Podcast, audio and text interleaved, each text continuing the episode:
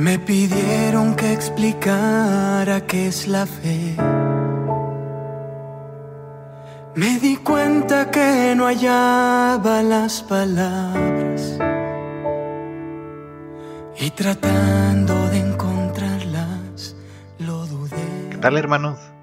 Nos encontramos cada vez más cerca de nuestra Semana Santa y me emociona realmente poder iniciar este podcast eh, compartiéndolo con ustedes, hablando sobre el tema más importante de nuestra fe y más importante de esta Semana Santa que está próxima, la resurrección de nuestro Señor. Y bueno, para empezar con este tema, em, bueno, pues quiero ah, ver algunas pautas que nos van a ir dando luz eh, sobre este misterio. Primero, la manifestación de Jesús tuvo eh, algunas manifestaciones comprobadas, este, como lo vemos en el Evangelio. Primero tenemos varios testigos a los que se les va presentando el Señor. Tenemos a María Magdalena, a las santas mujeres, a los discípulos de Maús, a los apóstoles, entre otros tantos que van dando testimonio de ver a nuestro Señor resucitado. Un buen ejemplo de por qué podemos estar seguros es la ausencia del cuerpo en el sepulcro. Aunque bien, esto se pudiera llegar a explicar de alguna otra manera, como lo decían los judíos de aquel entonces, de que, bueno, pues es que pudieron haberse robado el cuerpo de Jesús, o pudieron, o pudo haber resucitado como Lázaro, o algo por el estilo. Sin embargo, este está en el Evangelio para quienes vieron el acontecimiento con sus propios ojos, en este caso las santas mujeres, Pedro, después Juan. Para ellos fue un acontecimiento real, dice San Juan en el Evangelio. Vio y creyó. O sea, el hecho de ver realmente el sepulcro vacío, las em, eh, ropas de la sepultura, los vendajes, todo doblado, el santo sudario doblado, fue para ellos algo maravilloso que realmente vieron y creyeron. Y no queda solo en esto, sino que mm, podemos ver muchos testimonios. Vemos el testimonio de las santas mujeres a las que fue las primeras a las que se les aparece Jesús. Vean esta cosa tan maravillosa porque las mujeres tienen sobre todo esta misión tan bella. Son a las primeras a las que Jesús se les aparece. Es decir, está invitando a todas las mujeres a ser las primeras en dar eh, testimonio de esta verdad tan grande de nuestra fe. Y esa misión se extiende hasta todas las mujeres que os escuchan en este podcast. Ustedes tienen realmente la misión de compartir la alegría del Evangelio, de ser luz para nuestros hermanos, de poder llevar la palabra. Es una mujer la primera que enseña a un niño de una familia a amar la fe, a respetar la fe. Las mujeres casi siempre son las primeras que andan llevando a su familia a la fe. Entonces no se desanimen si a veces es una misión que parece imposible. Ustedes como las santas mujeres sean insistentes y van a ver que van a jalar a toda su familia si es que no la han jalado ya. Después tenemos como testigo de la resurrección al apóstol San Pedro después a los apóstoles. ¿Por qué primero al apóstol San Pedro? Bueno, porque aquí se está reafirmando la primacía de San Pedro sobre los apóstoles. Se está reafirmando esa promesa de Jesús de yo te haré eh, la roca sobre la que se cimiente mi, iglesia.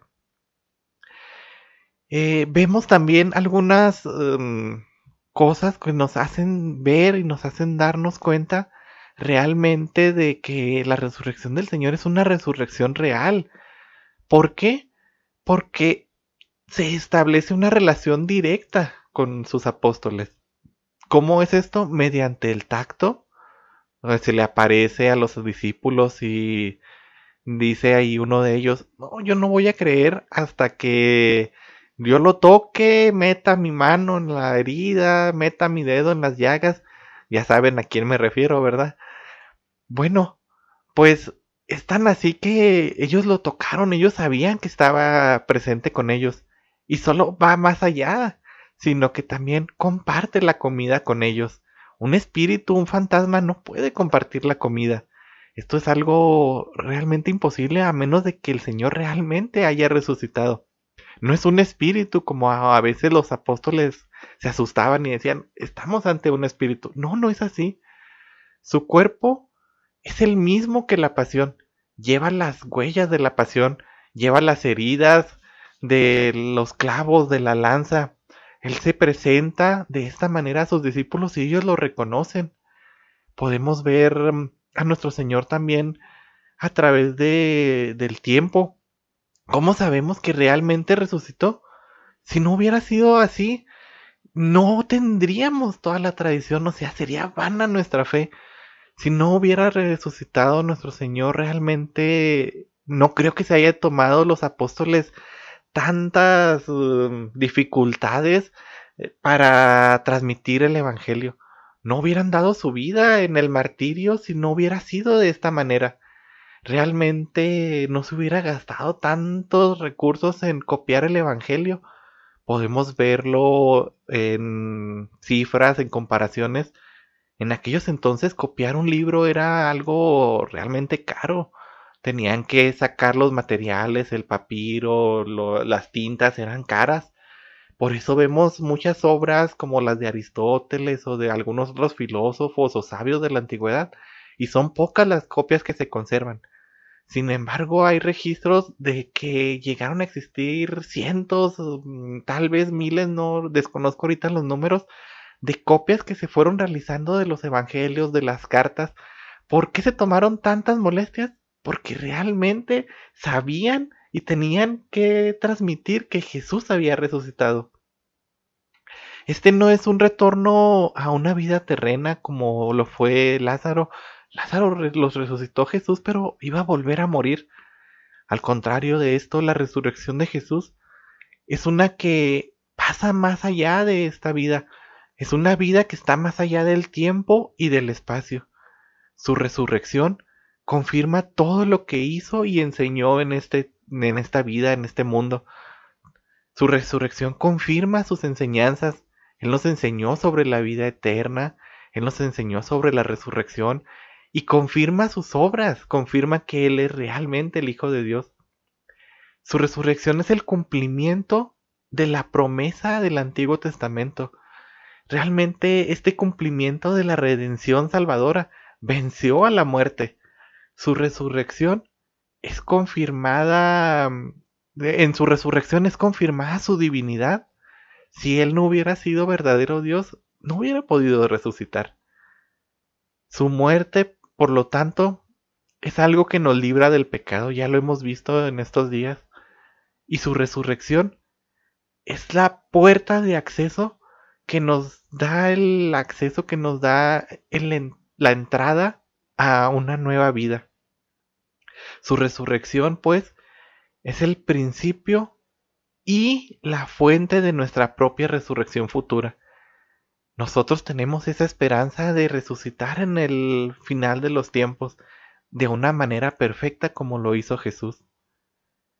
Vemos que su encarnación y su, su vida al cielo permanecen ligadas muy íntimamente.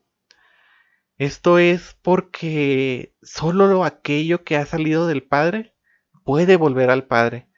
Solo Jesús, Jesucristo, verdadero Dios y verdadero hombre, Hijo verdadero de Dios, es el único que puede volver a Dios por sus propios medios porque Él es uno con Dios.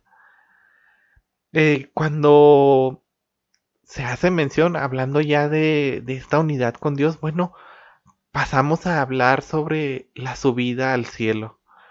Entonces, mm, esto va algo muy legado, eh, su resurrección y su subida. Resucitó, estuvo 40 días eh, conviviendo con sus apóstoles, comiendo con ellos. Aquí hago un paréntesis, eh, mm, platicando con amigos, con algunos sacerdotes decíamos que mm, nosotros como cristianos podemos tener la fiel, si nos gusta la comida, si somos ah, de esos que nos gustan acá los antojitos, la comida, pues podemos tener al menos la esperanza de cuando resucitemos, eh, pues vamos a poder seguir comiendo porque a Jesús le gustaba la comida, se ve en el Evangelio, y resucitó y siguió comiendo. bueno, ya cierro el paréntesis. Hablemos ahora sobre el ascenso a los cielos. En el Evangelio se hace mención, y, y, bueno, en el Evangelio y en el credo se hace mención de está sentado a la derecha del Padre. ¿Y a qué hace referencia el que esté sentado a la derecha del Padre? Bueno, ah, podemos hablar sobre este punto en dos um, puntos, por así decirlo. Podemos dividir este punto en dos. Primero, eh, el hablar de que está sentado a la derecha del Padre hace alusión a la gloria y el honor de la divinidad de nuestro Señor es la gloria real de que ha cumplido su misión en la tierra, ha redimido al hombre y por eso está sentado a la derecha del Padre, porque Él es Dios y junto con Dios Padre están en unidad. También podemos hablar de que está sentado eh, a la derecha del Padre de manera corporal, ya que después de haberse encarnado y de que su carne fuera glorificada, pues se encuentra ahora sí con este cuerpo glorioso en el cielo. Esto, el que esté sentado a la derecha del Padre, significa la inauguración del reino del Mesías. Se cumple de esta manera esa visión que tuvo el profeta Daniel. El profeta Daniel habla y dice, a él se le dio imperio, honor y reino, y todos los pueblos, naciones y lenguas le sirvieron. Su imperio es un imperio eterno que nunca pasará y su reino no será destruido jamás. Esto lo vemos en Daniel 7:14. Eh, bueno, el que el Señor haya subido a los cielos, haya resucitado y subido a los cielos, inaugura este reino mesiánico. Y son los apóstoles quienes se convierten en testigos del reino que no tendrá fin. Y vaya qué bonito porque la iglesia mm, es una sucesión completa desde tiempos de, de los primeros apóstoles, de las primeras comunidades, es una sucesión de estas promesas. Hoy los sucesores de los apóstoles, es decir, los obispos que tenemos, dan testimonio realmente de este reino que no tendrá fin. Este reino de, de gracia, y lo podemos ver en nuestra bendita iglesia. A pesar de tantas cosas, dificultades que se han presentado, persecuciones, incluso malos dirigentes, porque hablar de la iglesia es hablar en el buen sentido de la palabra de cosas buenas y cosas malas. No podemos ocultar las cosas malas. Y es un hecho que ha habido papas que pues no han dado un buen ejemplo.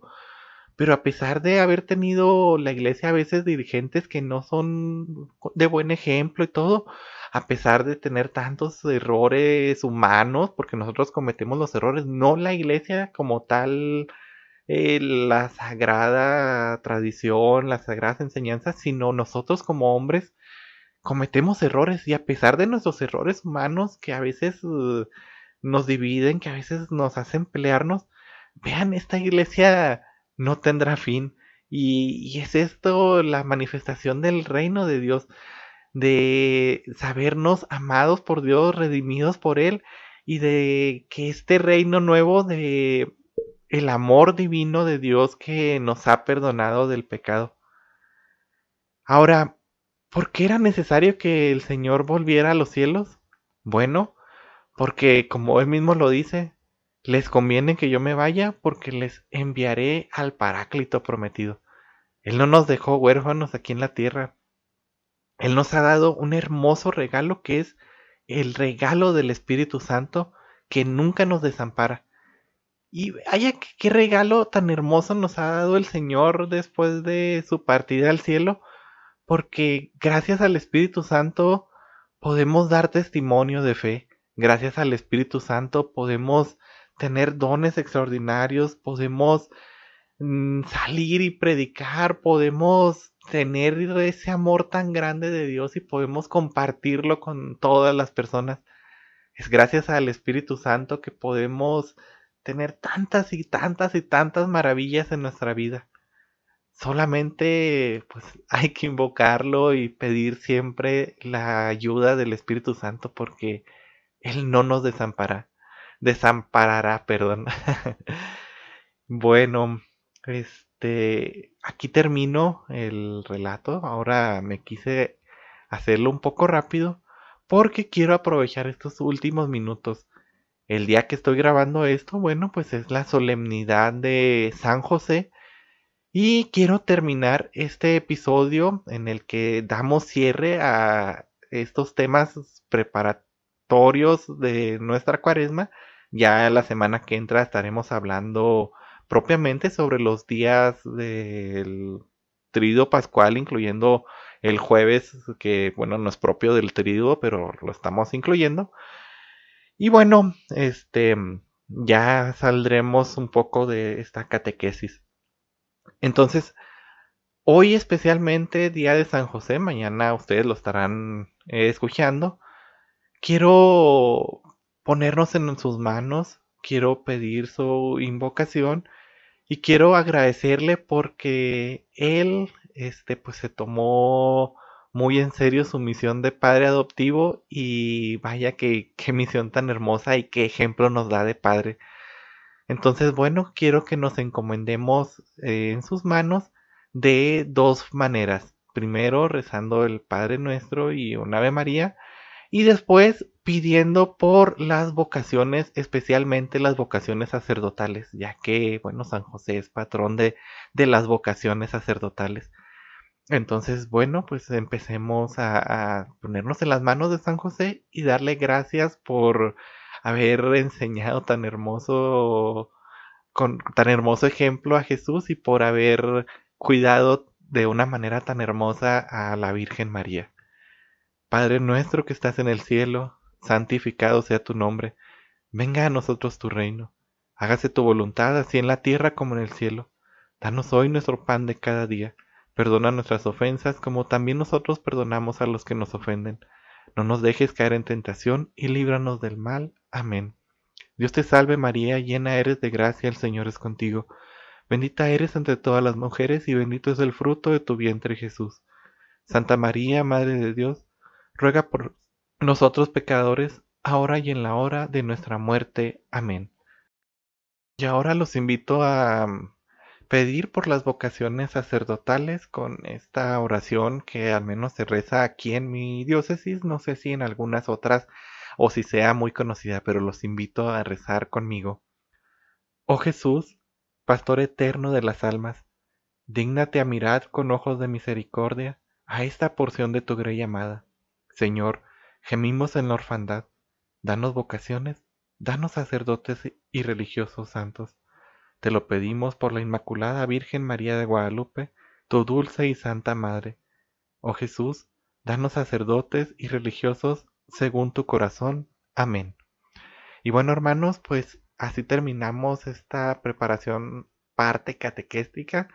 Ya hablaremos luego de jueves, viernes y sábado santo, incluyendo domingo de resurrección, domingo de gloria y bueno, pues para terminar el día de hoy y cerrar esta parte en la que estamos hablando sobre el misterio hermoso de nuestra fe desde la llamada a Abraham hasta la resurrección y subida al cielo de nuestro Señor, los invito a escuchar este canto, ya lo he puesto antes, pero más que nada de fondo. Eh, y bueno, pues los invito a escucharlo ahora sí completo. Canto que me gusta mucho, es parte ahorita de la peregrinación virtual que les invité al principio de, esta preparación especial, la peregrinación virtual de la fe, y por, que está haciendo el Instituto Magdala, bueno, sí, pues la misión Magdala, no, no sé cómo llamarlo.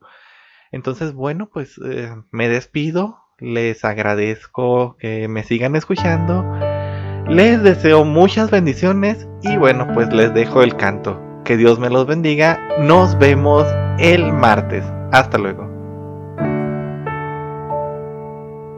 Me pidieron que explicara qué es la fe.